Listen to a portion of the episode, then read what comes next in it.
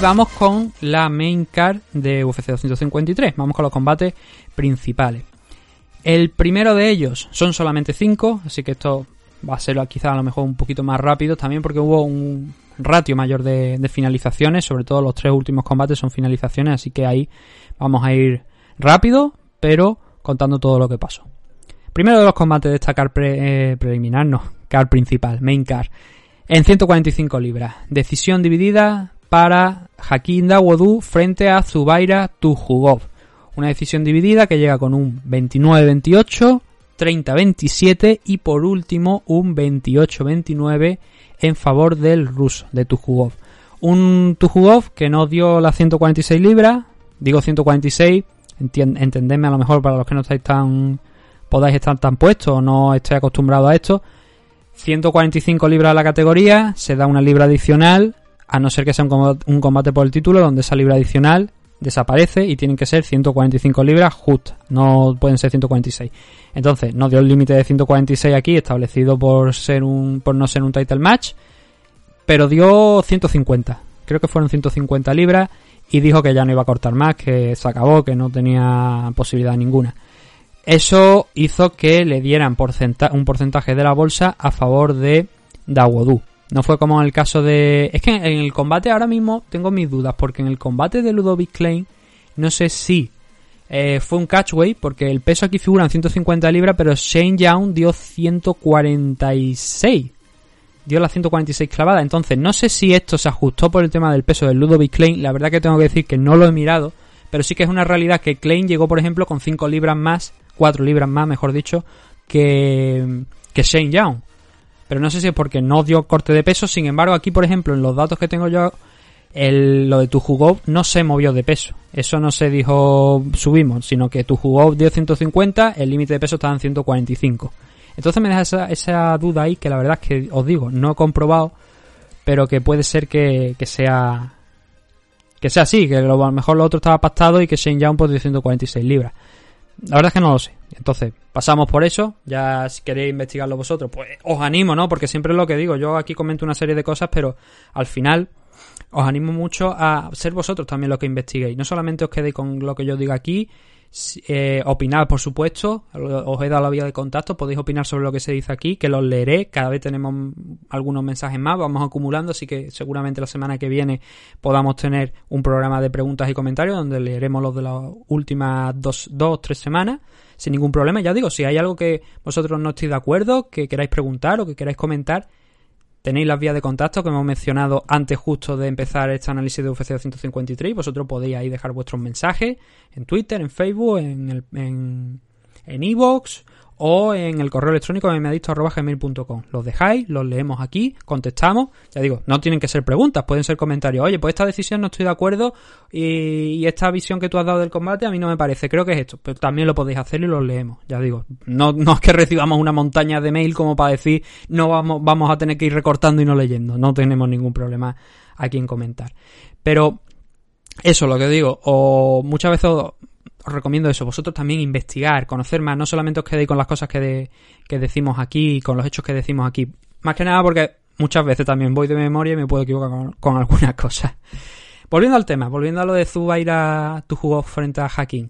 Ayer me pregunté si realmente estaba viendo a Zubaira Tujugov o estaba viendo a Khalid Starnes, Starner frente a Nate Quarry. Fue el famoso combate donde Nate Quarry en el último asalto persiguió a, a Calif a lo largo de toda la jaula y Calif no, rehuía la pelea. Había un mensaje, hubo un mensaje anoche de estos de los que ponen en Twitter aquí en la durante la retransmisión, que sale ahí en el lateral abajo a la izquierda, donde hablaban del footwork de tu jugador en el primer asalto. A mí el primer asalto me pareció un asalto horroroso para iniciar un pay-per-view. Creo que ninguno de los dos hizo nada yo se lo di a tu jugó quizás porque tuvo un poquito más interesante, más, más intenso, más insistente en la palabra, en soltar la derecha, el directo con la derecha, a ver si podía hacer daño, pero no pasó absolutamente nada. O sea, nada, nada, nada en este primer asalto que por lo menos un servidor diga, oye, pues mm, este primer round tengo ahí mi, mi duda, a lo mejor de... No, no, es que 13 golpes significativos por parte de Dawodu, de los cuales la mayoría son low y 10 por parte de tu Off. Una igualdad, pero muy falla. Mira, el, porcentaje, porque además que lo tengo aquí puesto luego también en, la. Pues esto, en mis anotaciones de, del evento, tengo puesto aquí que falla más que una escopeta de feria. El porcentaje de golpe acertado en el primer asalto es 31% por parte de Dawodu, 34% por parte de tu Off. Porcentaje muy bajo. Porcentaje muy bajo por los dos y fue un, primer asalto horroroso. Que yo se lo di a tu Off pero creo que debido al resultado de la decisión, uno de los jueces sin ninguna duda se lo dio a, a Dawodu, dos de los jueces se lo dieron a... No, no, perdón, uno de los jueces se lo dio a Dawodu, yo se lo di a tu y de hecho llegó el tercer asalto y yo pensaba que, claro, todo dependía del primer round, pero yo pensaba que tu estaba ganando el combate. Y creo que él puede que de alguna manera también lo pensara, porque el tercer asalto, no sé si por cansancio o porque pensaba que lo tenía ganado, empezó a ir hacia atrás. Dawodu fue el que fue a por el combate y creo que eso hay que premiarlo. El problema de este sistema de 10-9 es que, bueno, 10-10 realmente, pero 10-9 es lo que suele ser lo usual, que vemos en tantas ocasiones y que yo mismo he comentado aquí en el programa, es este precisamente. Tu jugó en el tercer asalto se limitó a ir dando pasitos hacia atrás, ir esquivando los golpes de, de Dawodu. De hecho, si nos vamos nuevamente a las cifras, cuatro golpes significativos de un total de 10 lanzados por parte de Dujugov en el tercer asalto. O sea, eso es un, un output, un volumen paupérrimo, o sea, muy bajo por, parte de tu para un tercer round y que justifica la derrota. Es decir, yo me alegré anoche cuando veo la decisión y digo, se la han dado a Dawodu, digo yo. Hombre, viendo el combate es que para mí es lo justo. El problema es que yo pensaba que había ganado tu juego porque creo que había ganado los dos primeros asaltos. El segundo, yo creo que no hay ninguna duda. Ese asalto debe ser para tu juego. Hay uno de los jueces que se lo da a, también a. Pero coño, en el momento, en el momento en el que te derriban y no hacen demasiado, pero sí que te derriban claramente, esperas un poco más. Eh, o sea, crees que tiene la pelea donde tú quieres y, y que en ese tercer asalto yo pensaba que tu juego iba a hacer un poquito más, pero es que no hizo nada. Entonces, perder ese, ese combate creo que es algo que le va a venir bien y que creo que es justo porque es que el tercer round yo no sé si es por cansancio, porque no se atrevía, porque lo estaba viendo negro o porque pensaba que tenía el combate ganado. Pero además de intentar una serie de derribos que no le salieron, no hizo nada. Se limitó a ir retrocediendo como si fuera Caleb Turner frente a Nate Quarry. Y eso hay que penalizarlo. Y eso, obviamente, más allá de ese 10-9 a favor de Dawodu en el tercer asalto, tenía que tener algún tipo de consecuencia. En este caso, dos de los jueces vieron que el primer asalto fue a parar para Tujugov. En mi caso, yo es que creo que las manos pesaron, deberían haber pesado un poquito más quizá que las low porque tampoco es que ya la sensación de que Tujugov estaba siendo dañado por esas low De hecho, si nos vamos al tercer asalto precisamente, el footwork de, de Zubaira era bastante bueno, con lo cual daño en las piernas no parecía tampoco tener mucho. Y yo pensaba que había ganado por eso. Primero, segundo asalto, claro, por el tema del takedown. Pero oye, ya digo, de este tipo de actuaciones y viendo que el combate por suerte fue más, pero que en el tercer asalto solamente fue más por uno de los dos luchadores, creo que Dawodu es, un vencedor correcto y que Zubaira Tujugov tiene bastante más que hacer. Bastante más. Este era el segundo combate que tenía Tujugov en este 2020. Ahora mismo está en los últimos. En 2019-2020 ha peleado tres veces. Ahora mismo está en una victoria, un empate, una derrota. Y Hakim ahora mismo está con todo victorias aquí en los últimos cinco combates que ha tenido. Solamente perdió en su debut en, UFC frente a Danny Henry. Y cada vez va más. Cada vez va derrotando a gente mejor. Y ahora, esta victoria frente a Tujugov quiere decir que posiblemente Entiendo, su siguiente combate debería ser contra un top 15 o quizás tenemos que mirar a lo mejor un poquito más abajo y decir que ese Ludovic Klein contra Shane Young puede darnos un combate entre Ludovic Klein y, y Hakim. Pero bueno, lo importante aquí es la victoria del canadiense, sumar una victoria y un juego que va a tener seguro que revisar muchas cosas no sé si es que también a lo mejor el no tener a la esquina o haber hecho la preparación con determinados luchadores, especialmente con el padre de Javi Nurmagomedov, que era obviamente el patriarca ¿no? de todo el grupo de, de los dagestaní.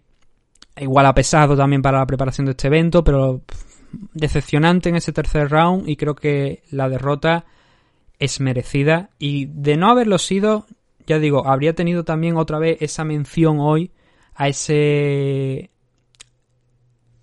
esa idea que tengo yo que quizás es hora de cambiar y dejar de juzgar los combates por asalto y juzgarlo a combate completo. Porque ayer, sin ninguna duda, si por lo que sea tu juego, eh, uno de los jueces hubiese, uno más de los jueces hubiese decretado que el primer round se iba para el ruso, ayer no habría sido un resultado justo viendo esos últimos cinco minutos de, de Zubaira. No cambió, la victoria por suerte fue a parar al canadiense y nos vamos a mover al siguiente de los enfrentamientos, que es la última decisión que tenemos en este evento, en este UFC 253, más o menos el 50% de decisiones con respecto al número total de combate. Kellen Vieira, la número 7 de los rankings de la división Bantamweight, enfrentándose a Sijaru Banks y derrotándola por decisión unánime por un triple 29-28. Un 29-28 que a estas horas todavía no están puestos round por round, con lo cual no, no puedo decir exactamente cómo lo puntuaron los jueces, pero sí que os puedo decir cómo lo, lo puntué yo. Yo también tengo un 29-28, siendo el 29-28 a favor de Vieira en segundo, tercer asalto, porque, a ver, Vieira frente a Eubanks. Eubanks yo creo que esta era, una, era un, no un mal combate. Era bueno que se mantuviese activa. Pero el problema es que creo que lo ha hecho demasiado pronto. Viene de vencer a, Julia Ávila y creo que debería haber esperado unas cuantas semanas más ver si la podían enganchar en otro combate, que no fuera este con De Vieira, que ya, como hemos dicho antes, se cayó su rival y hubo que meter aquí a Sillara Wans prácticamente de última hora, y creo que ha sido un mal movimiento por parte de Sillara. Creo que ha intentado, después de tener un combate contra Julia Ávila duro, de llegar a decisión, creo que merecía un descanso antes de meterse en otro combate contra otra luchadora que además es que es un monstruo, en el sentido de no estoy escribiendo, no, estoy diciendo monstruo en el sentido de ese de aquel artículo que apareció en un blog diciendo la más fea de UFC. No, no, no en ese sentido, por Dios. Sino es grande. Es bastante grande. Es más grande que Sillaro Banks. En alcance daba la sensación de que era más grande que el Envieira. No tanto, es más, tiene, un, tiene unos brazos más largos, pero no tanto, solamente 3 centímetros según los datos oficiales. Pero en altura sí. Y eso lo supo explotar muy bien a eh, Vieira. No solamente en altura, sino creo que también en peso. Me daba la sensación de que Vieira era más grande. Y lo sorprendente es que, si bien creía yo que iba a ser Ubanks la que iba a intentar iniciar contacto, acercarse, intentar derribar, como había hecho contra Julia Ávila, era Vieira la que tomaba la iniciativa en ese aspecto, en ah, ir, al clinch, presionar a Ubanks, intentar derribarla pero sin mucho efecto, la verdad, sin, sin llegar a, conseguirlo. Sí que lo consiguió, me parece que fue en el... Bueno, en el primer round tengo por aquí anotado de que sí, que consiguió un takedown, pero fue en los últimos 10 segundos. Que no era para gran cosa porque ya, ya no había tiempo, pero consiguió un takedown en esos 10 segundos. En el segundo salto también volvió a conseguir uno. Pero primer round malo, malo para, para Vieira, ¿por qué? Porque no encontró, no afinó el striking eh, no encontraba la distancia y Eubanks... Al final las estadísticas dicen que en este primer asalto Vieira conectó más que Eubanks.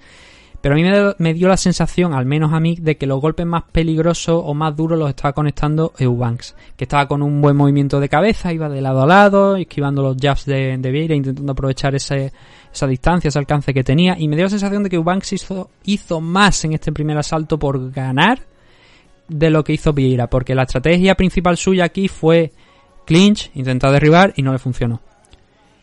A pesar de ese takedown que digo de los últimos 10 segundos, pero es que tampoco con 10 segundos que no te da tiempo para nada. Si es muy muy igualado cuenta y puede que sea ahí a lo mejor eh, puede que los jueces a lo mejor también la verdad es que como no tengo la puntuación round por round no sabría deciros exactamente.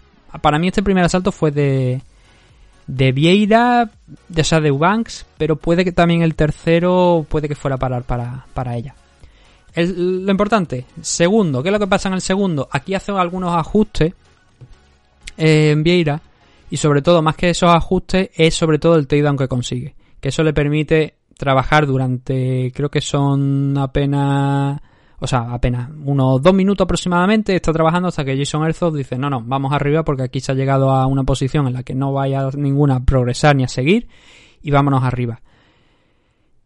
Los golpes de Eubanks en este segundo asalto no entraron con la suficiente frecuencia para anular ese takedown y aquí en este segundo round por lo tanto. Si sumamos que ya Vieira iba ajustando esos golpes de larga distancia y que había hecho algo de daño, algo, mejor dicho, algo de trabajo en el suelo, sumado a ese takedown por supuesto, eso quiere decir que este segundo round no se le va a escapar a la brasileña de ninguna de las maneras. El tercero, Aquí es donde está el, kit de la cuestión. Si tenemos que el primero es para Eubanks, aquí el tercero, Eubanks hace un buen trabajo también en el striking. Pero es que es complicado, es complicado de, de juzgar porque... ¿Sabes lo que pasa? Que creo que aquí en este tercer round también hay un momento donde Eubanks, creo que es en la parte final, también derriba un poco a, a, a Vieira desequilibra, mejor dicho. Eso le permite saltar sobre la espalda durante unos 30 segundos final hasta más o menos el final del round, donde Vieira incluso hace un roll, bueno, hace un roll. Eh, se da la vuelta, agarra una pierna, desestabilizando, quitándose a silla de la espalda, intenta la sumisión y va, bla, bla, bla, bla. Pero primer round, tercero son bastante difíciles de, de, puntuar para mí. Y es ahí donde está la clave. Yo creo que Vieira ganó el combate. Pero yo, por ejemplo, si miro las estadísticas, veo que aquí en este tercer round tengo que Vieira son 22 golpes por 30 por parte de Sillero Banks. Sin embargo, yo tengo aquí que Vieira había ganado este asalto. Y tengo en las anotaciones que eh, Eubanks se esfuerza, intenta atacar, pero Vieira controla la distancia. Aprovecha la, la diferencia en el reach, la altura y va pegando esos golpes, pegando, metiendo esos jabs para ir frenando poco a poco a Sillaroban y frustrándola. Y, me dio la sensación, eh, venimos de, ese Dawodu contra Dawodu contra Tujuov, donde digo que habría sido injusto por parte de los jueces el quitarle la victoria a Dawodu en función de lo último que había hecho Tujuov.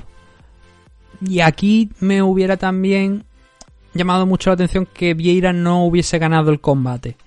Yo tengo aquí dudas sobre todo en el primero y en el tercer asalto, que es donde creo que estuvieron más igualadas y donde el tercero incluso por estadísticas debería parar a Ubanks. El primero... Igual yo me estoy equivocando, igual yo estoy invirtiendo como, como digo las puntuaciones a mí me sale una victoria para Vieira, me sale ese mismo 29-28, pero a mí me sale el tercer asalto a favor de Vieira y el primero a favor de, de Ubanks. A los jueces entiendo que puede que les haya salido al revés. Por fortuna, ya digo, el, completo no cambia y el completo, las sensaciones al completo es que Vieira ganó ese combate contra Sillara Ubanks. Y que Sillara, ya digo, creo que debería haberse esperado un poquito más antes de coger un combate contra la que es ahora mismo la número 7 de los rankings. Sí que es verdad que habría pegado un pelotazo, habría subido bastantes posiciones, pero era un combate complicado para entrar ahí después de unos 15 minutos de guerra frente a Julia Ávila y no tener demasiado las ideas claras, que creo que es lo que pasó ayer con Sillera, porque la actuación contra Ávila fue muy buena, tenía muy claro lo que tenía que hacer, lo que tenía que hacer, segundo, tercer asalto contra Julia Ávila fueron muy buenos, pero me faltó aquí esa silla Banks que fuera un poquito más proactiva e intentara llevar la guerra a Vieira, intentar derribarla. La guerra creo que sí la llevó por momentos, pero no el intentar la misma estrategia que intentó contra Julia Ávila y que yo creía que iba a pasar, que iba a intentar hacer eso. Sin embargo, ya digo, me sorprendió mucho que fuera Vieira la que tomara la iniciativa en ese campo. Supongo que porque intentó también e-, explotar un poco ese, esa diferencia de altura, de tamaño, de peso que puede que haya entre ambas una vez ya rehidratadas y habiendo recuperado un peso más o menos normal. Y al final eso llevó a la, a la derrota de Sillero Banks. Sea en mis, puntuación, en mis puntuaciones, sean las de los jueces, pero al final el resultado oficial es la derrota de Sillero Banks. Que le envieira venga esa de, bueno, venga esa derrota, vuelve a la senda de la victoria, mejor dicho, después de perder contra Irene Aldana, después de ser no queda contra Irene Aldana, se coloca con un 11-1 de récord y Sillero Banks, vamos a ver qué es lo que pasa con esto, ¿no? Porque enfrentarse a la séptima con seis posiciones de diferencia entre una y otra, no creo que le vaya a hacer daño en los rankings, no creo que vaya a bajar, sobre todo teniendo en cuenta que las que están por debajo son Paniquianza y sobre todo Julia Ávila, que precisamente ha perdido contra ella hace una semana. Pero, claro, volvemos a, tenerla, bueno, hace una semana, hace 14 días. Nos deja esas dudas nuevamente del rendimiento de Sillara Eubanks y yo creo que se debe, por lo que he mencionado ya varias veces, sobre todo por el coger este combate 14 días después, después de haberse metido en una guerra de 15 minutos frente a, a Julia Ávila. Tercer combate que tenía, por cierto, aquí en este 2020 Sillaro Banks, no solamente el tercero, sino que es el tercero en cuatro meses. Dos victorias, las dos anteriores frente a Sara More y Julia Ávila, y ahora derrota contra Kellen Vieira. Vieira subirá, no mucho demasiado quizás, pero algo sí que cogerá, sobre todo porque estamos pendientes del combate de la semana que viene, que si no me falla la memoria, es Holly Holm contra Irene Aldana. Que ese combate sí que es grande, es importante. Y además Irene Aldana está justo por encima de Kellen Vieira, pero es una oportunidad magnífica para Irene de enfrentar a la que actualmente está en segunda posición dentro de los rankings y llegar a tener la posibilidad de poder enfrentarse contra Amanda Nunes por el cinturón. Una Amanda Nunes que por cierto no lo hemos mencionado, pero ya ha tenido a, a su, a su hija. Así que, pues, no, no, sé si una niña o un niño, pero bueno, ya han tenido la pareja el bebé, el, crío, y eso siempre son buenas noticias aquí para, para comentar, ¿no? Ese, ese bebé que han tenido Nina Ansaroff y Amanda Nunes. Veremos si ahora ya, después de un periodo de baja adicional, acaba volviendo y acaba dándonos un combate contra lo que poquito que quede de la división o lo poquito que le quede por aplastar a, a la buena Amanda. Brandon Roybal frente a Kai Kara. Otro miembro del City Kickboxing aquí en Kai Kara France. Y otra vez volvemos a la parte mala. Parte mala para Shin Young, parte buena para Brad Riddle, otra vez la parte mala para Kaikara France. Y luego parte buena para Israel Adesanya. Pero no nos adelantemos con los hechos. Brandon Royal. Combatazo. Un gran combate. Esto se llevó el Fight of the Night de, del evento de UFC 253 porque lo merece. El primer round es muy bueno. Pero por encima del primer asalto está sobre todo la actuación de Brandon Royal. Excelente. Una de las mejores actuaciones que yo he visto recientemente en 125 libras con por supuesto las del campeón intentando avasallar a Kai Fran desde el principio y de hecho se notó, no permitió en ningún momento de los... Esto acabó en el segundo asalto, en el primer minuto del segundo asalto, por guillotina, pero no permitió durante ningún momento que Franz, Cara Franz se sintiera cómodo dentro del combate. En ningún momento, lo estuvo presionando desde el inicio de la campana. Ahora sí, Brandon Royal creo que tiene cosas que corregir, y eso es una obviedad. ¿Por qué? Porque de la misma manera que acabó ganando este combate en el segundo asalto, podía haber acabado perdiendo porque en el primer round cuando estaba presionando en esa presión tan grande, tan alta, con las manos abajo, golpeando con todo lo que tenía, le metió una contra Kai Cara Frank que hizo Brandon Roy Valquillo que yo voy y se fue para abajo, clavó rodillas, se levantó, volvió a temblar porque claro, le acababa de meter un knockdown como una casa. Pero el tipo demostró que es muy duro porque en ese momento cuando se le abalanzaba otra vez nuevamente Kai Cara para intentar acabar el trabajo, giró sobre sí mismo, metió un spinning back elbow al rostro de Kai Fran y fue el Kai el que cayó al suelo, el neozelandés. Y ahí empezó Brandon Royal a atacar de todas las maneras posibles desde la posición superior.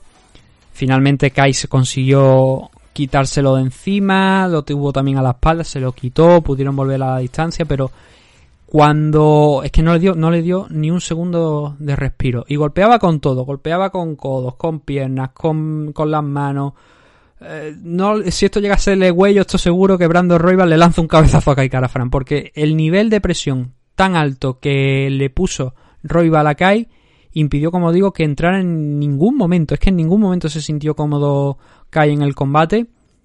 Y eso provocó pues ya digo que en el primer asalto incluso eh, Royal no solamente es que lo manda, eh, cada uno consiguió un knockdown, pero es que Royal fue un punto más, porque hemos hablado ya de que le consiguió la espalda, pero es que consiguió llegar a la espalda, pero es que luego intentó una guillotina también y parecía que era buena, pero al final acabó en posición inferior. Y ahí también nos demostró el gran arsenal que tiene de, diferentes sumisiones, porque no solamente esa guillotina o ese intento de rear naked choke desde la espalda de antes, sino que empezó a intentar tirar un triángulo, a intentar incluso un heel hook cuando estaba intentando Kai sacar la pierna de ahí, y estuvo muy activo incluso debajo, con lo cual este chico nos ha demostrado que está muy fuerte en las diferentes disciplinas, lo cual supone malas noticias para la, para la división, y que Brandon Royal va a suponer una amenaza, o a priori es una amenaza ahora mismo, para mucha gente de la división después de la actuación de, anoche.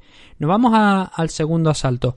Lo mismo, o sea, Royal salió como acabó el primero, presionando, una presión alta, soltando golpes de todo tipo. Pero, otra vez, de nuevo, creo que es algo que tiene que estar atento. Otra vez con las manos abajo, otra vez casi le coge Kai en, una contra. Pero bueno, ¿cómo se produce la finalización? Kai eh, aprovecha un, momento de ahí de descanso de los pocos que le dio Brandon Royal para esquivar un golpe e intentar entrar abajo al derribo. Acaba a la altura media. Royal no desciende lo más mínimo, sino que aterriza prácticamente en la guillotina en standing. Lo que hace Brandon Royal es decir, bueno, te tengo aquí frenado. Kai no cambió incluso el nivel, no intentó clavar las rodillas en el suelo lo que también podría haber provocado a lo mejor que Brandon Royal pues em, tirara de guardia para intentar hacerse hacer que se rindiera Kai en, la, en la guillotina, sino que él optó por otra estrategia, saltar a la cadera en standing, saltar ahí, meter las piernas, aguantarse en esa posición por encima, agarrándose por encima del cuello de, de Kai, y hubo un momento donde ya sí que se vieron obligados a ir al suelo, ya sea por Royal, ya sea por Carafran porque tenía que defenderse, y ahí fue ya donde piernas a las caderas, apretar el arco de la guillotina y forzar la sumisión frente a Kai Frank. Una gozada, una auténtica gozada que si no habéis visto este combate, porque solamente hayáis visto a lo mejor algunos en concreto de la CAR y no hayáis visto este Brandon Royal frente a Kai Frank, os lo recomiendo porque fue un combate de muy muy alto nivel por parte de, eh, Brandon Royal, demostrando que la victoria que tuvo frente a Tim Elliott, que fue un contender en su momento al cinturón de Demetrius Johnson, es totalmente justificado esa victoria. No fue suerte, no fue que le cogió un buen día, sino que este tipo tiene muchísimo nivel. Igual en el siguiente combate le meten una mano y lo dejan tirar una cuneta o lo someten. Pero, por el momento, si yo creo simplemente que si corrige quizás a lo mejor ese exceso de confianza en el momento en el que está yendo por su rival a tumba abierta, creo que este chico no me gusta decir que va a ser campeón, porque es muy difícil. Además, quien está arriba es Figueiredo y es un auténtico animal. Tiene ese combate contra Cody Gambran, vamos a ver cómo acaba. Pero Figueiredo es un auténtico animal. Es, es brutal el nivel de ese chico. Pero me ha gustado mucho lo que he visto de, de Brandon Royal en este combate, por esa presión tan alta, ese juego de suelo también que demostró que es bastante interesante. No darle un minuto de. No, un minuto es mucho, un segundo de respiro a, a Kaikara France y que obviamente va a subir esta semana en los rankings sin ninguna duda, porque si no es que aquí alguien tiene un, gran problema, y que va a pasar de la novena posición, pues probablemente pasa a la séptima. ¿Por qué? Porque Kaikara France está en esa séptima posición. Todo esto, por supuesto, con el permiso de, vamos a ver cuando pelee eh, Manel Cape, o Keipe. En Japón lo pronunció Lenny Hart como Keipe, me voy a quedar con esa pronunciación. Manel Keipe cuando pelee dentro de pocas fechas en su primer combate en UFC, si gana, vamos a ver dónde encaja dentro de, la CAR. Y Tyson Nan ha entrado, además, el decimoquinto en estos rankings en la actualización. Vamos a hablar un poquito de actualización esta semana, ya que. Porque Brandon Royal afrontaba este combate como, como el noveno, también porque había subido una posición por delante de, Matt Snell. Supongo que a, Snell lo han bajado por el tema de no poder enfrentarse contra um, Tyson Nan, que era la, la pelea que, tenía pactada en un principio, temas de COVID y compañía que hicieron que no se pudiera enfrentar. Y Tyson Nan ha entrado el, decimoquinto, como digo. Jordan Espinosa y Tim Elliott han bajado dos posiciones, cada uno. Eh, ahora mismo Tim Elliott está en la decimotercera, Jordan Espinosa en la decimocuarta. David Borak ha entrado directamente, bueno, ha entrado directamente. Estaba en la quince, ahora ha subido a la número once donde está también ahí Raulian Paiva, Matt Snell ha caído a la décima y Brandon Royal subió a la novena posición que he dicho, pero que seguramente esta semana va a subir hasta la séptima, sería lo más lógico, teniendo en cuenta que Kai ha perdido. Octava como mínimo, eso no se lo va a quitar nadie si no hacen un ajuste ahí o a lo mejor a la hora de sumar las, eh, puntuaciones. Los rankings, a la hora de sumar los rankings entre los diferentes panelistas que se dice, pues no sale a lo mejor esa séptima posición exacta, pero desde luego Brandon Royal va a subir. Y ya digo, ha pegado en la puerta y está ahora mismo, yo creo que listo para presentar una amenaza, por lo menos entre los cinco primeros, seguramente, bueno, obviamente, cinco primeros quiero decir, los cinco que estén por delante suya, Josef Formiga, Alexander Pantoja, Alex Pérez, creo que va a suponer un combate muy, muy interesante. Incluso contra Askar Askarov, visto cómo en su primer combate Askarov no afrontó demasiado bien la presión, Royal creo que le puede poner en muchos problemas, en muchos apuros a Askarov. Una pelea muy interesante la de Brandon Royal, insisto, si no lo habéis visto, miradlo, es todavía joven, tiene un gran futuro y Kai Fran, pues oye, el chico por desgracia El único combate que había perdido aquí en UFC había sido contra Brandon Moreno. Había derrotado a Tyson Nan también, pero esta derrota contra Brandon Royval es dura. Es en la parte dura porque no pudo hacer nada.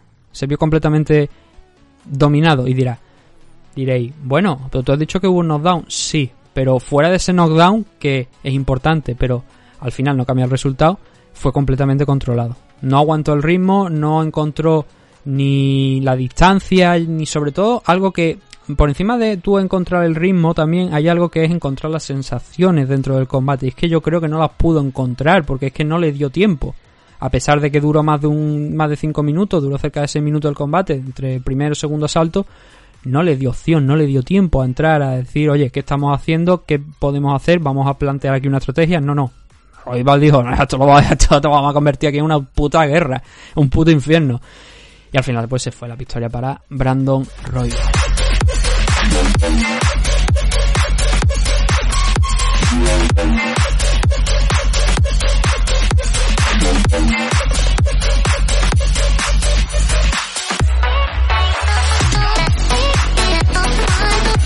Con main event de la noche, aunque a mí me gustaría más llamarlo doble main event, porque al haber de estos dos cinturones en juego, para mí fue un doble main event.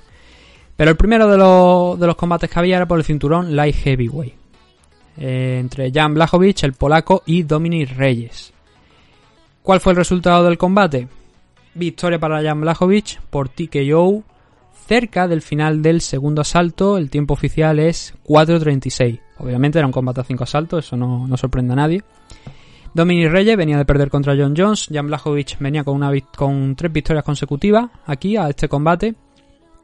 Y ahora es campeón. Se ha proclamado campeón de la división Light Heavyweight. Poniendo el broche de oro a lo que yo creo que ha sido una de las grandes. de los grandes luchadores que han sabido reconducir su carrera aquí dentro de la división Light Heavyweight. Y que han llegado ahora mismo a ser campeón. Sobre todo porque eh, con John John por delante mmm, no sería posible. Como dijo Ram Beagle, eso no es posible es porque mm, no, que es muy difícil. De hecho, John Jones está diciendo que a lo mejor puede bajar a la división light heavyweight para enfrentarse contra Jan. Ha dicho en las últimas horas que podría hacer eso, pero oye chicos, si tú dejas el cinturón vacante, ¿qué puñetas viene otra vez a bajar aquí a esta división? No tiene sentido ninguno que diga eso después de, de haber dejado el cinturón vacante. Así que no creo que se vaya a dar. Lo importante sería el debut en la división heavyweight de John Jones. Pero eso no es lo que tenemos que hablar hoy. Hoy tenemos que hablar de esta victoria del polaco frente a Dominic Reyes. Solamente hay un campeón ahora mismo en UFC que lo destacaban ayer que sea americano, que sea estadounidense y es Stipe Miocic. Veremos si no llega al punto en el que también Stipe lo acabe perdiendo y Francis ganó sea el campeón. Pero de momento todos excepto uno, son extranjeros. Son, en el caso, pues, Israel Adesanya nigeriano, Jan Blachowicz polaco, um, Figueiredo brasileño, tenemos también a Peter Yanker ruso, Javi Nurmagomedov ruso, Camarón nigeriano, y tal, y tal, y tal. Ya conocéis de sobra los campeones de, de UFC. Entonces, eh, otro más a la colección en esta ocasión otro polaco que, gana junto con Joanna el cinturón en, UFC. Buena actuación de Jan Blachowicz, bastante mejor que Dominic Reyes. Él luego ha dicho que le faltó, Dominic dijo que, le había faltado apretar el gatillo, que debería haber presionado un poquito más. Puede ser, puede ser, pero la verdad es que eh, ayer Jan estuvo también muy seguro.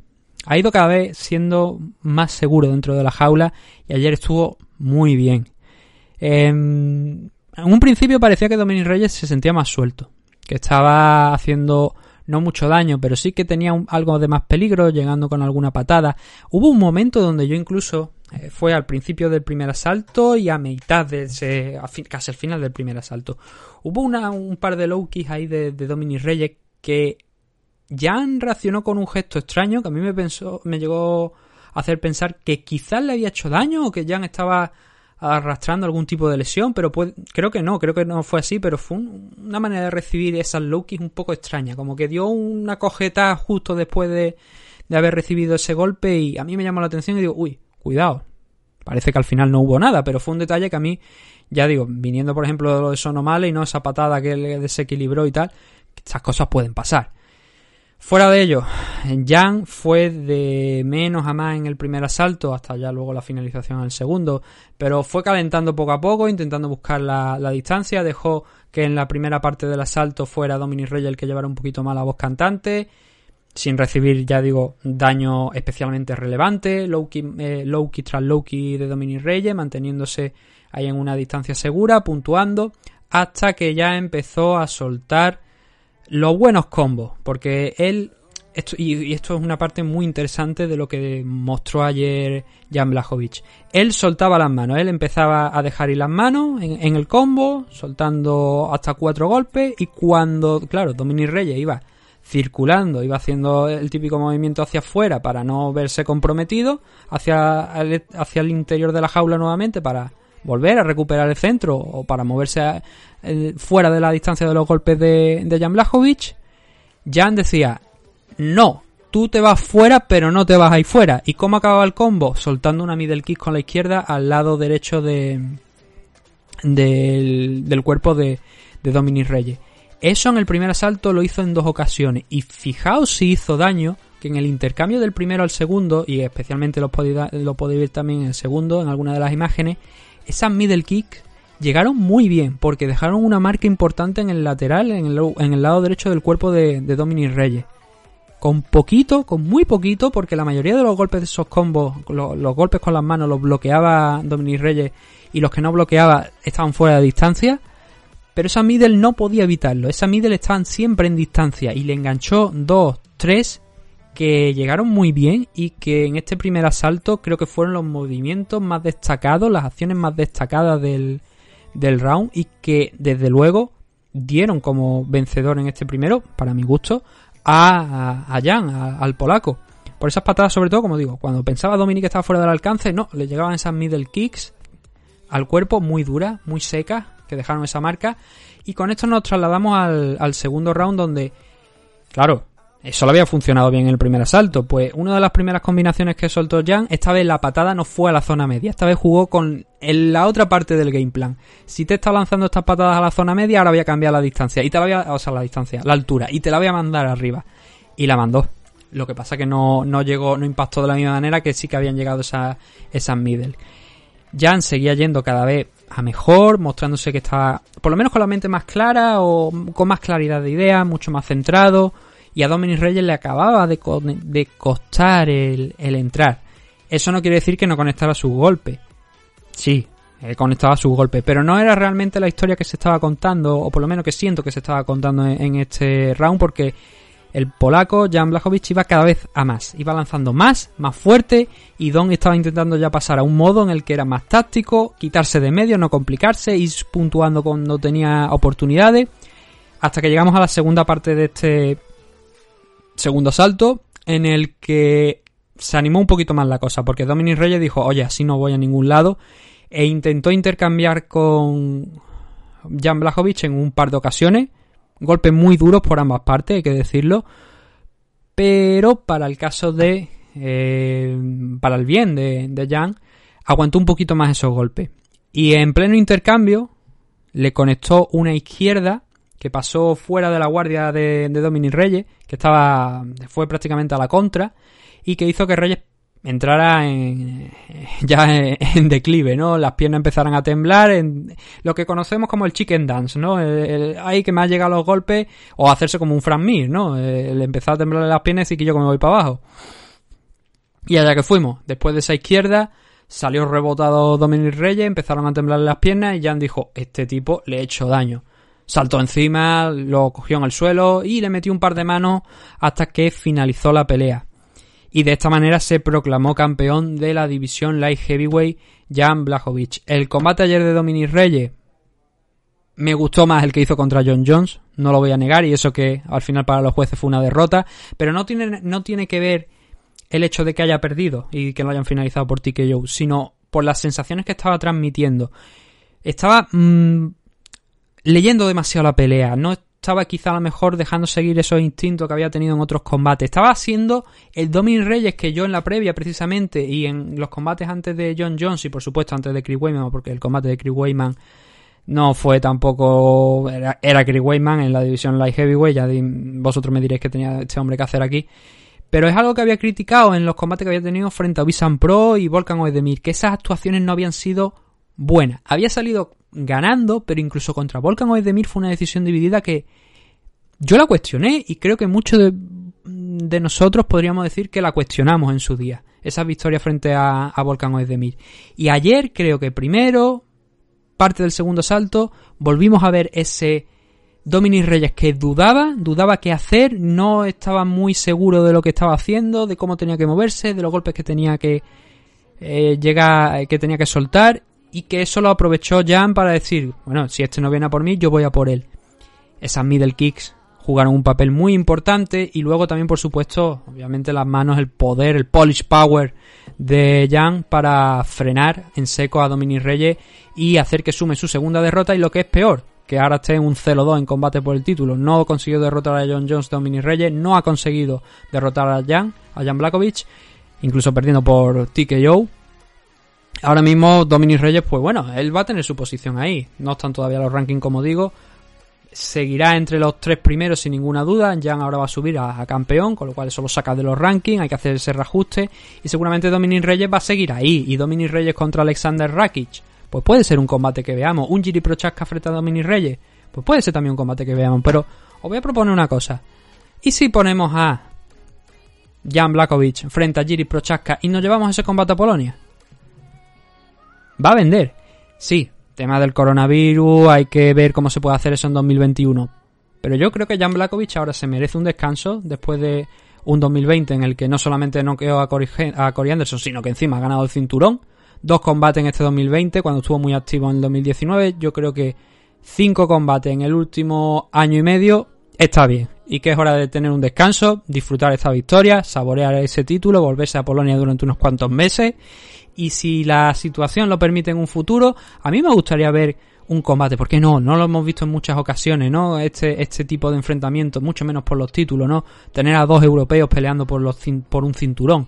Creo que Jan Blakovic se ha ganado el derecho a tener por lo menos un combate en Polonia con el cinturón siendo el campeón y creo que Jiri Prochaska siendo de la República Checa estando muy cerquita también de ahí bueno, literalmente hay unos cuantos kilómetros no pero eh, siendo aquí en Europa Jiri Prochaska contra Jan Blakovic a mí es un combate que me gusta y que creo que se puede llegar a dar porque teóricamente es lo que le prometieron a, a Jiri una, un top 10 vencer y automáticamente por el título y que sí que se salta muchas posiciones en el ranking pero creo que, creo que es interesante. Vamos a ver si el Tiago Santos contra Glover Teixeira, que me parece que han movido el combate. Déjame que lo mire. Sí, han movido el combate, se va a disputar en noviembre si todo va bien, si no hay más coronavirus en ninguno de los dos. Ese Glover Teixeira contra Tiago Santos se va a disputar el 11 de septiembre. El 7 de... Uy, el 11 de septiembre. El 7 de noviembre. A partir de ahí, seguramente el contender es probable que salga de, de ahí. Pero si no, de verdad, ese Jiri Prochaska contra Jan Blakovic a mí me gustaría. Y Dominic Reyes, pues ya hemos dicho, segunda derrota consecutiva, viniendo de perder contra John Jones. No todo el mundo puede decir que ha perdido estos dos combates, ¿no? Uno contra John Jones y otro también por el título. Dos combates por el título seguidos siempre está bien. Pero va a tener que remar. Y ahora le va a costar. ¿Por qué? Dos combates seguidos, nuevamente, por el título, los pierdes y te quedas en una mala posición. Creo que va a tener que seguir trabajando para volver a, a optar por el título. Así que no perderá seguramente ese top 3 dentro de la división. Pero sí que es verdad que va a ser un top 3 algo ficticio, digamos, en el sentido de, por ejemplo, eh, Francis ganó a lo mejor contra Stipe Miocic en un combate que se va a dar, pero Curtis Blade no podría optar a enfrentarse contra Francis ganó que es el que está guardando esa primera posición, porque ya ha perdido dos veces. A eso es a lo que me estoy refiriendo. No es el caso de Dominic Reyes porque no ha perdido en ningún momento dos veces ni contra Jan Blakovic ni frente a, John Jones. John Jones está fuera de la escena ahora mismo y puede que con trabajo sin ninguna duda pueda volver a enfrentarse al polaco si sigue ahí como campeón en ese momento. Lo dicho, enhorabuena a Jan Blakovic, es un buen tipo, es un gran tipo y, creo que es un combate, es una historia muy buena. El proceso que ha llevado Jan Blakovic con muchísimas peleas aquí dentro de UFC, muchísimos años de trabajo hasta culminarlo con este cinturón. Gente como por ejemplo Misha Tate, gente como Frankie Edgar en la división Lightweight, Gente como Stipe Miocic también en la división heavyweight. Creo que son ejemplos, ¿no? De eso, con trabajo, con tesón, que nunca se rindieron en ningún momento, cuando parecían que les iba a costar a lo mejor llegar ahí a la cima, lo consiguieron y este tipo de historias son dignas de aplaudir. Así que nuestra enhorabuena desde aquí al nuevo campeón de la división Light Heavyweight, al polaco Jan Blakowicz.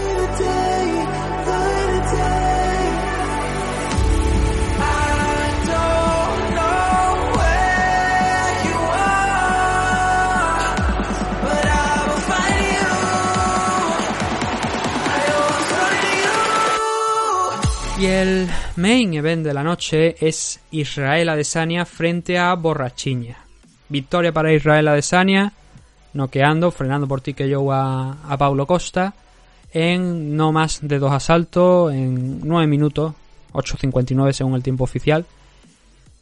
Veréis, mucha gente pensaba que Paulo Costa iba a derrotar a Israel Adesanya.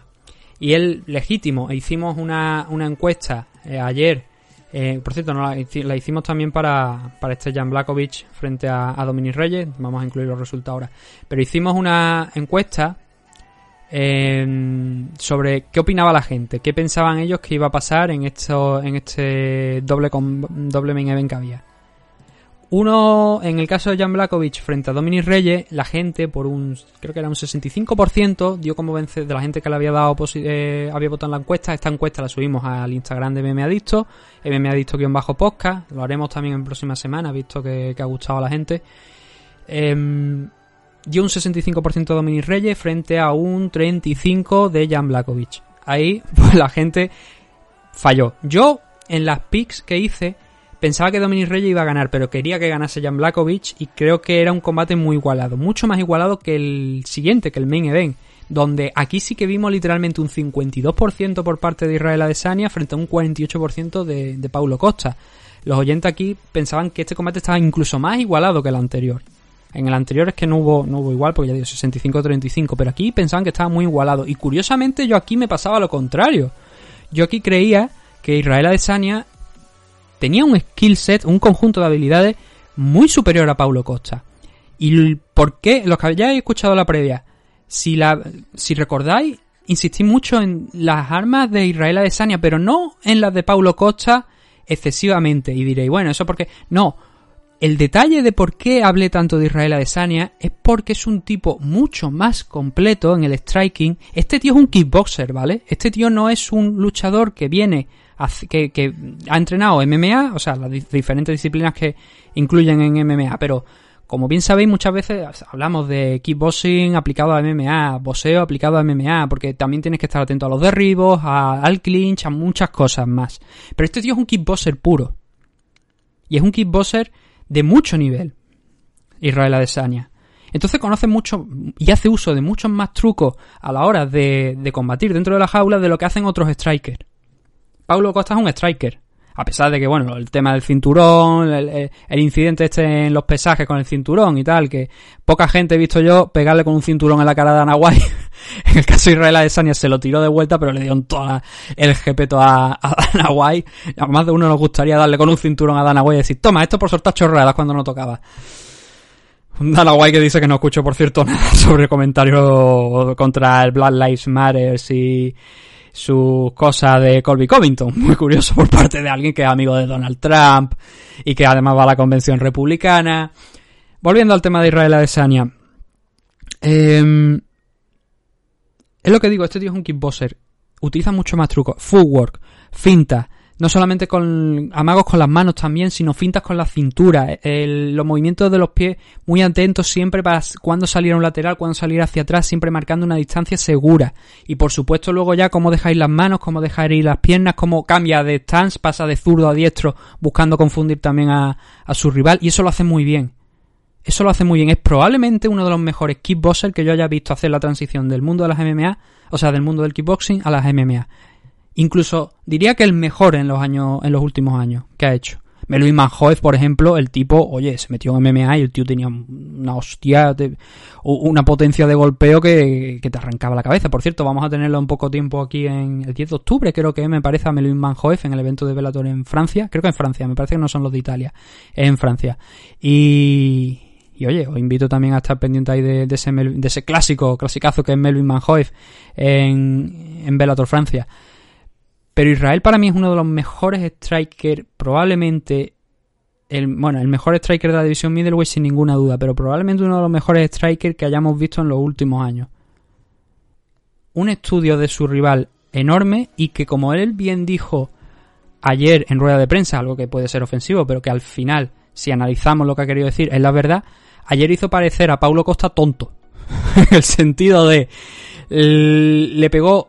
Jugó tanto con él que pareció que Paulo Costa no estaba invisto y que había estado noqueando a gente a diestro y siniestro. A derecha e izquierda.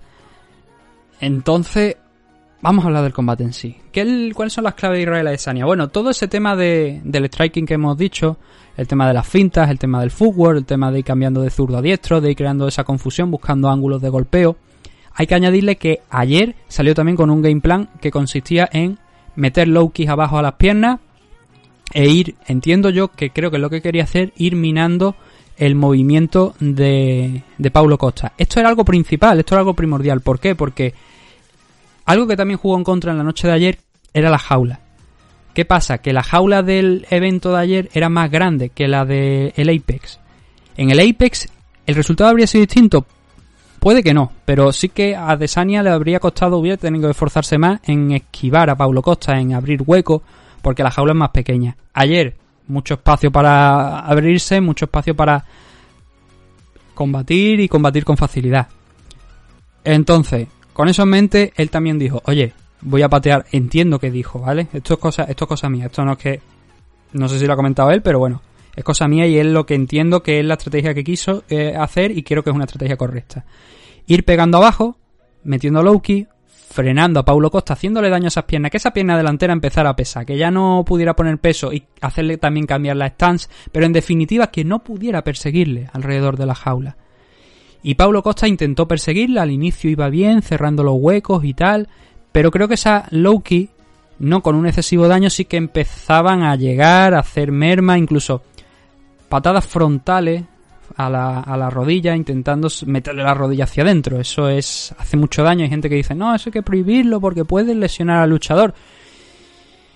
Forma parte de, del combate, forma parte de las MMA, no puedes cambiarlo y si lo cambian, pues oye, hombre, se han cambiado algunas normas, por, o sea, hay algunas normas como por ejemplo lo de los codazos de 12-6, ¿no? Que no puedes pegar esos codos. Pero en este caso yo ese movimiento sí que puede lesionar, oye, pero eh, si no quieres que te lesionen con ese movimiento, también puedes hacer el check, ¿no? Chequear la, la, levantar la pierna, quitarla. Eh, tienes alternativas, quiero decir. Entonces, em, la estrategia de Israel Adesanya fue esa, esa e ir moviéndose alrededor. La mayoría de sus golpes son low key. Si exceptuamos, por supuesto, en el segundo asalto ya, cuando está en control totalmente de Paulo Costa y está intentando frenar, finalizar la pelea a base de golpe pero en el primer asalto fueron 15 low key, en el segundo 11 y el total de golpes significativos en, los dos asaltos fueron, en el caso del primero 22, con lo cual eso nos deja 7 golpes adicionales entre la cabeza y el cuerpo, y luego en el segundo 33 en total, lo que nos deja 22 golpes. Pero ya digo que la mayoría de esos 20 golpes que fueron a la cabeza, los 22 golpes entre cabeza y cuerpo del segundo salto, son en la parte final ya cuando Israel Adesanya estaba en modo unleash, soltando golpes para finalizar la pelea. Entonces esas Loki jugaron, para mi opinión, en mi, opinión, un gran papel en este combate.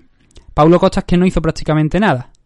Él intentó un par de, de, intentos de entrar duro, entrar, fuerte, a ver si podía hacer la típica estrategia que hizo, pero Israel Adesanya no solamente es que estuviera con esa estrategia de patear las piernas e ir frenando su movimiento, sino que también ayer fue mucho más rápido, es mucho más rápido que casi toda la división.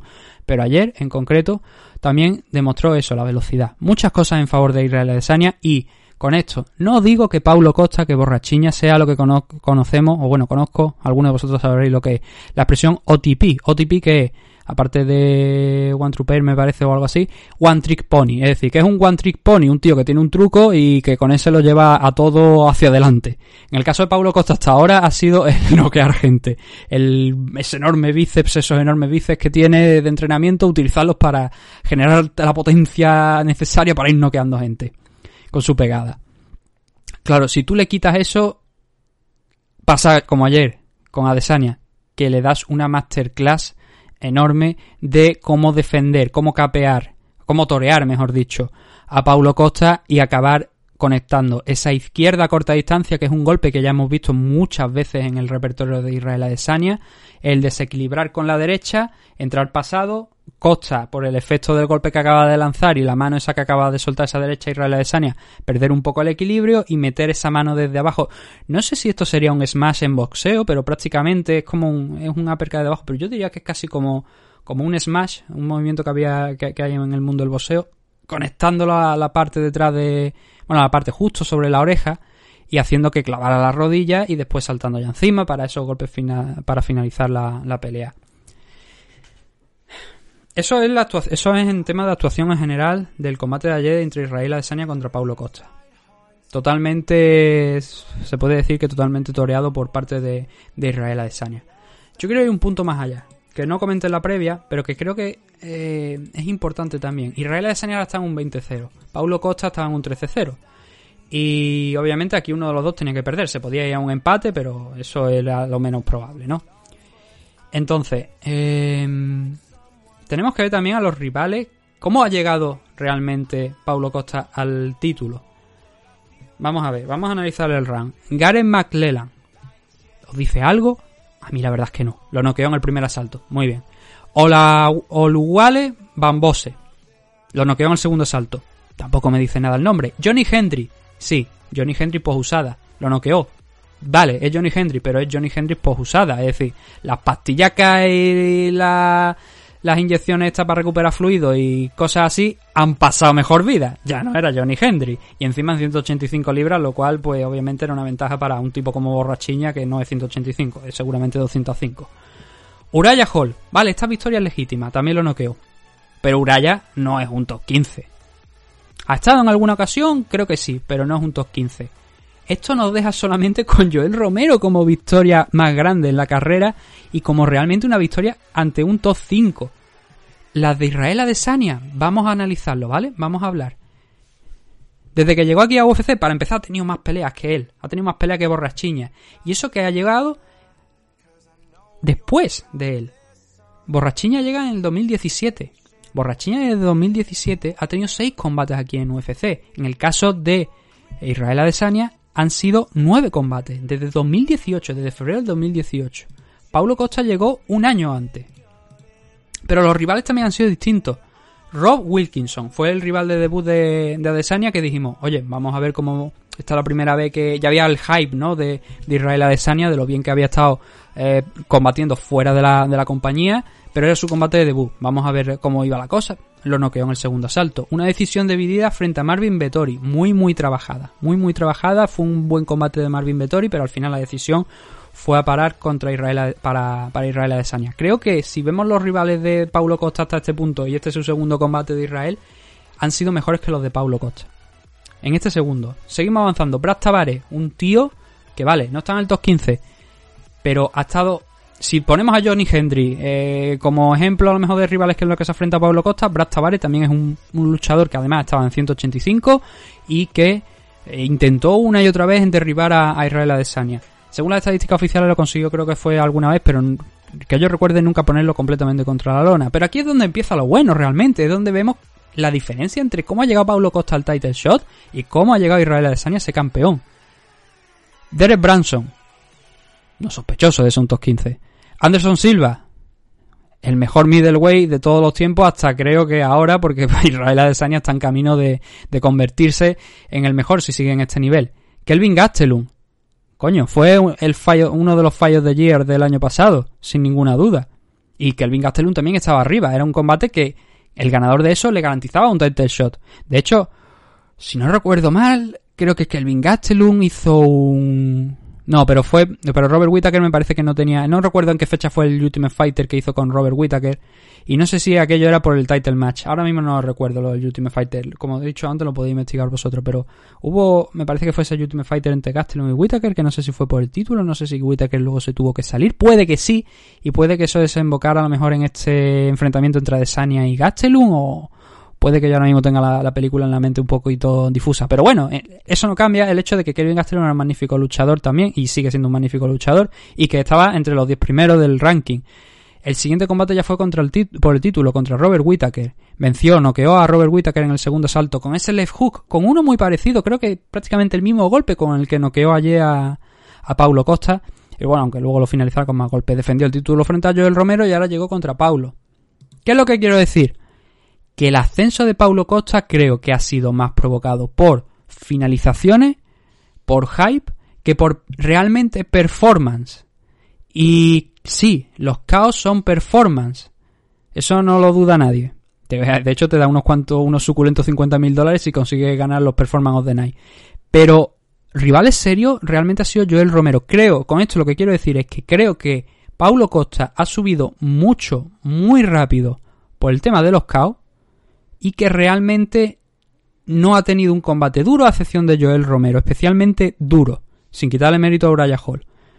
Pero especialmente duro solamente contra Joel Romero. Israel Adesanya, hasta llegar a enfrentarse a Robert Whittaker, por lo menos había enfrentado tres contenders. Y Anderson Silva, siendo uno de ellos ya en, sus horas más bajas, pero siendo uno de los luchadores más grandes de la, de la historia. Y luego Marvin Vettori y Brad Tavares. El camino de Israel Adesanya hasta llegar al título fue más duro de lo que ha sido el de Paulo Costa hasta optar al cinturón. Lo que quiero decir, vuelvo a remarcar, es que creo que Paulo Costa había sido probado poco hasta ahora. Y que claro, el chocazo, el guantazo de realidad frente a Israel Adesanya ha sido más que evidente. Y que la potencia te lleva hasta un punto, pero si te encuentras a alguien tan bueno, tan técnico, que es la palabra tan técnico como Israel Adesanya, puedes acabar perdiendo. Y puedes acabar no solo perdiendo, sino que te pasen por encima como pasó en este combate. Costa, tengo la sensación de que volverá, pero no sé qué versión de él volverá, no sé si mejorará. Lo que sí sé es que ahora va a tener que enfrentarse a gente con la que hasta llegar aquí no se ha enfrentado y que vamos a ver realmente el nivel entonces de Paulo Costa ahora, cuando después de perder contra Israel Adesanya tenga que enfrentarse a la gente que esté subiendo y que esté en ese top 5 o en ese top 10. Ahí es donde vamos a ver cuál es el nivel verdadero de, de Paulo Costa, porque además Joel Romero, ya lo viste, es un tipo muy duro, es un tipo que nos encanta a todo el mundo, pero ya visteis el combate que hizo contra Israel Adesanya. El combate, por suerte, contra, eh, contra Paulo Costa fue totalmente diferente, pero al final Joel es un tipo raro, un, tipo que es fuerte, es potente, le ha dado dos de los mejores combates de la carrera de Robert Whittaker, pero eh, raro, es un tipo raro. y ahora entonces va a tener que enfrentarse, como digo, a eso, esos, luchadores de los con los que hasta ahora no se ha visto las caras y que vamos a ver cómo los afronta. Y ahí va a ser interesante ver la carrera de Paulo Costa.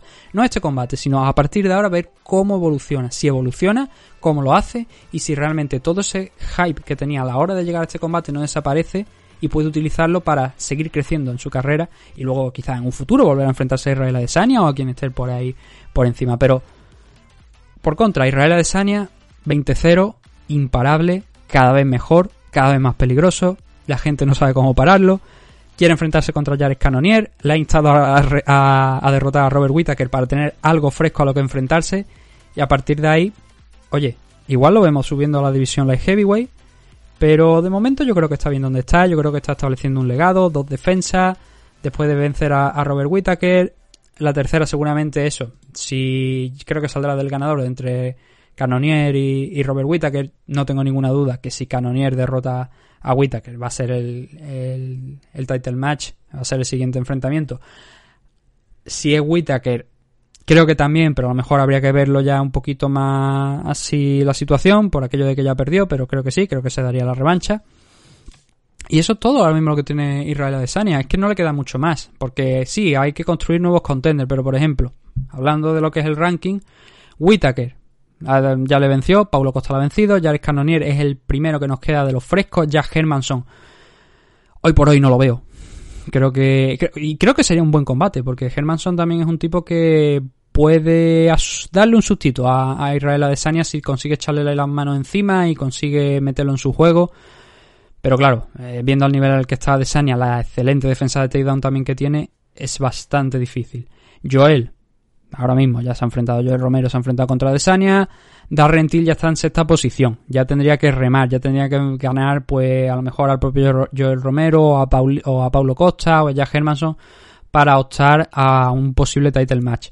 Pero quitando esos de esos cinco primeros, que es donde realmente debemos ahora mismo centrar la mirada y, hablar de lo que puede pasar, solamente nos queda eso, el ganador del Canonier contra Robert Whittaker, con especial énfasis si es Canonier por el tema de que nunca se han enfrentado él y, y Adesanya, y si es Robert Whittaker, la historia de la revancha. Pero, ¿de verdad creéis que Hermanson va a enfrentarse ahora mismo a, a Israel Adesanya? A mí me resulta difícil, Joel Romero está descartado y obviamente Paulo Costa viene de perder contra él. Entonces, nos queda ese combate entre Whitaker y Canonier y un posible. Una posible inclusión de última hora, quizá a lo mejor de Jack Hermanson. Adesanya creo que es de esos otros hombres que, junto a Jan Blakovic, creo que merece un descansito. Otro, otro luchador que ha tenido cinco combates en año y medio, campeón, ha defendido el título ya en dos ocasiones en este 2020.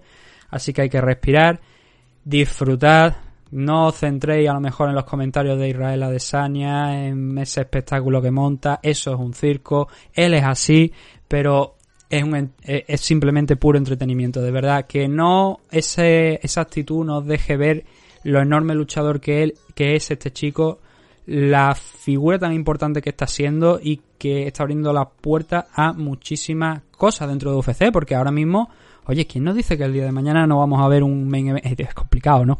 porque no creo yo que UFC tenga eh, una base de operaciones en condiciones en Nigeria, pero fijaos, Adesanya está convirtiéndose ahora mismo en una figura también en Nigeria.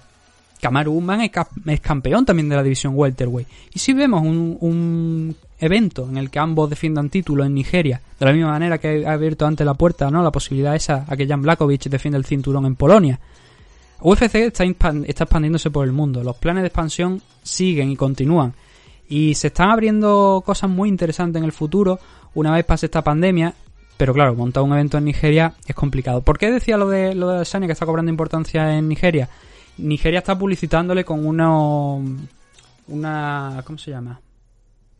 vallas publicitarias muy grandes, deseándole suerte, e incluso la cuenta, una cuenta de Twitter oficial de, entiendo, el gobierno nigeriano del país, le felicitó anoche por la victoria. O sea, esto, esto es muy importante para mucha gente, no solamente para Israel Adesanya, sino para muchísima gente. Y creo que es una figura de verdad que no os centréis en algunos comentarios que puedan resultar incómodos. Centraros en lo que es, lo que está lo que simboliza, su nivel dentro de la jaula, porque eso es lo positivo. Debemos, de verdad, disfrutar de luchadores como él, porque no da problemas fuera, serios, como a lo mejor da Conor McGregor. Y de verdad, debemos disfrutar de luchadores como este porque es sin duda, y creo que se va a convertir sin duda, en uno de los mejores luchadores de la historia que vamos a ver. Igual dentro de muchos años vemos más, vemos más, seguramente vamos a seguir viendo, pero hoy por hoy, este chico, Israel Adesanya, está en camino de ser el mejor luchador middleweight de la historia y uno de los mejores a nivel global en el ranking pound for pound.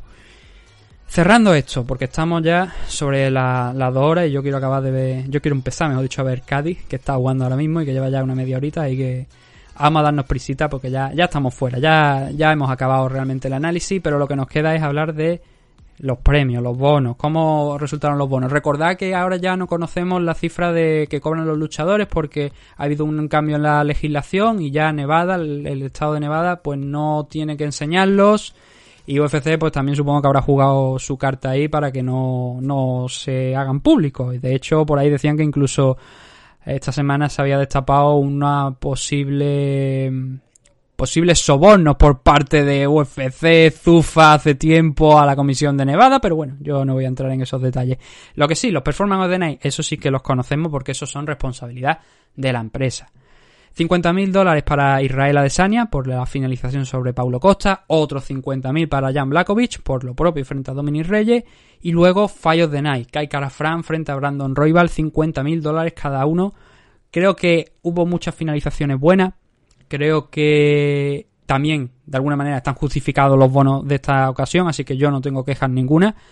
El, el Kai Kara Frank contra Brandon Royal creo que es un fallo de night porque a pesar de que Brandon, como he dicho en el análisis, no sé si estaréis de acuerdo conmigo, avasalló completamente, no le dio un maldito segundo a Kai, el primer asalto fue muy bueno y Kai tuvo opciones de ganar. Entonces yo creo que por eso han dicho este, bueno, fallos de Night, los performances de Night para los dos campeones. También recordad que es bastante poco probable, muy poco probable en muchas ocasiones que los bonos de la noche vayan a la car preliminar, especialmente a las preliminares más de abajo, las early prelims. Por el simple hecho, yo creo que muchas veces Dana White no está ni siquiera sentado cuando están peleando los primeros. O sea, que imagina. No se, sienta, no se sienta la gente muchas veces en los eventos de UFC eh, que los vemos vacíos cuando todavía teníamos público porque no quieren. se va a sentar propio Dana White allí en primera fila a ver eventos de gente que simplemente es Son Shelby el que, el que los firma y él dice, ¿qué estás firmando aquí? Ah, este es el combate que tenemos. Pues mira, tendremos que promocionarlo. Y ya está. Esos son los cuatro ganadores de bono. El siguiente evento, pues obviamente la semana que viene, y digo obviamente por desgracia, porque yo ya estoy aquí hasta los cojones de UFC. Y la semana que viene además es un evento, hay un evento de, de Bellator, que es ese evento donde pelean los cuatro españoles que hemos mencionado en la primera parte. Pero bueno, lo siguiente de los eventos de UFC es eh, UFC Fight Night, allí también por supuesto en la isla, que ya hemos mencionado, que va a llevar a Holly Holm frente a Irene Aldana en el main event. El resto del evento, pues tampoco hay mucho que rascar aquí. Hay sus cosillas, como todos. Al final son 12 combates. Jorgan de Castro frente a Carlos Felipe es el coming event. No dice mucho, pero son heavyweight. Siempre puede ser entretenido. Germain de Randamier frente a Juliana Peña. Vuelve Juliana, por fin. Luego tenemos también por aquí, aparte de otros combates, Carlos Condi frente a Kur el ganador del Ultimate Fighter. Eh, también el Luma Luke Bume frente a Jinju Frey. Este es un combate muy interesante. Este combate sí que sí que recomiendo que lo veas. Luma viene del Muay Thai, ¿vale? Luma viene del Muay Thai, tiene poquitas peleas aquí profesionalmente, ha estado peleando en Japón también. Y es una chica muy interesante. Y Jinju Frey es una... Eh, bueno, ya la conocéis porque peleó aquí en UFC, perdió su combate de debut pero es de las mejores Atomweight. Creo que Luma me parece que también se mueve en el peso de, si no recuerdo mal, de la, de la división Atomweight, entonces va a estar igualado en, ese en el tamaño y ambas son strikers. Ya he dicho, el background de Luma es de Muay Thai, el de Jinju Frey también es de una pegadora de una potencia alta. Y además Luma es interesante porque, sí, es de Muay Thai, pero también está evolucionando mucho en el tema de del grappling y es un combate que, ya digo, os recomiendo. Y por último, no, no el último de los combates, pero sí uno que a mí también me gusta, es el de Casey Kenny frente a Hayley Alatain. El Casey Kenny que mm, ha estado aquí eh, demostrando que tiene un buen nivel dentro de, de UFC, que solamente ha perdido un combate de los cuatro que ha tenido aquí dentro de, la compañía, que ha sido contra Mera Billy, pero el resto Luis Smolka, Manny Bermúdez y Ray Borg, cuatro combates bastante interesante los cuatro, de los cuales ha ganado tres. Y Heli Alaten, el luchador de origen chino, bueno, realmente en mongol, va a hacer su tercer combate aquí en UFC. Los dos anteriores han sido victorias, pero también tenía un historial muy interesante en Raw FC. Esos combates de Raw FC seguramente los podéis ver. Perdió, de hecho, su única, bueno, no su única, su, su única derrota en, en varios años ha sido contra Kaya Sakura, que ha peleado hoy, por cierto, en, en Racing 24, ha, ha masacrado a su rival. Y nada, eso es lo que tenemos para la semana que viene por parte de UFC. Nosotros vamos a hacer aquí ya el corte final y nos vamos a despedir en este Memedicto 305.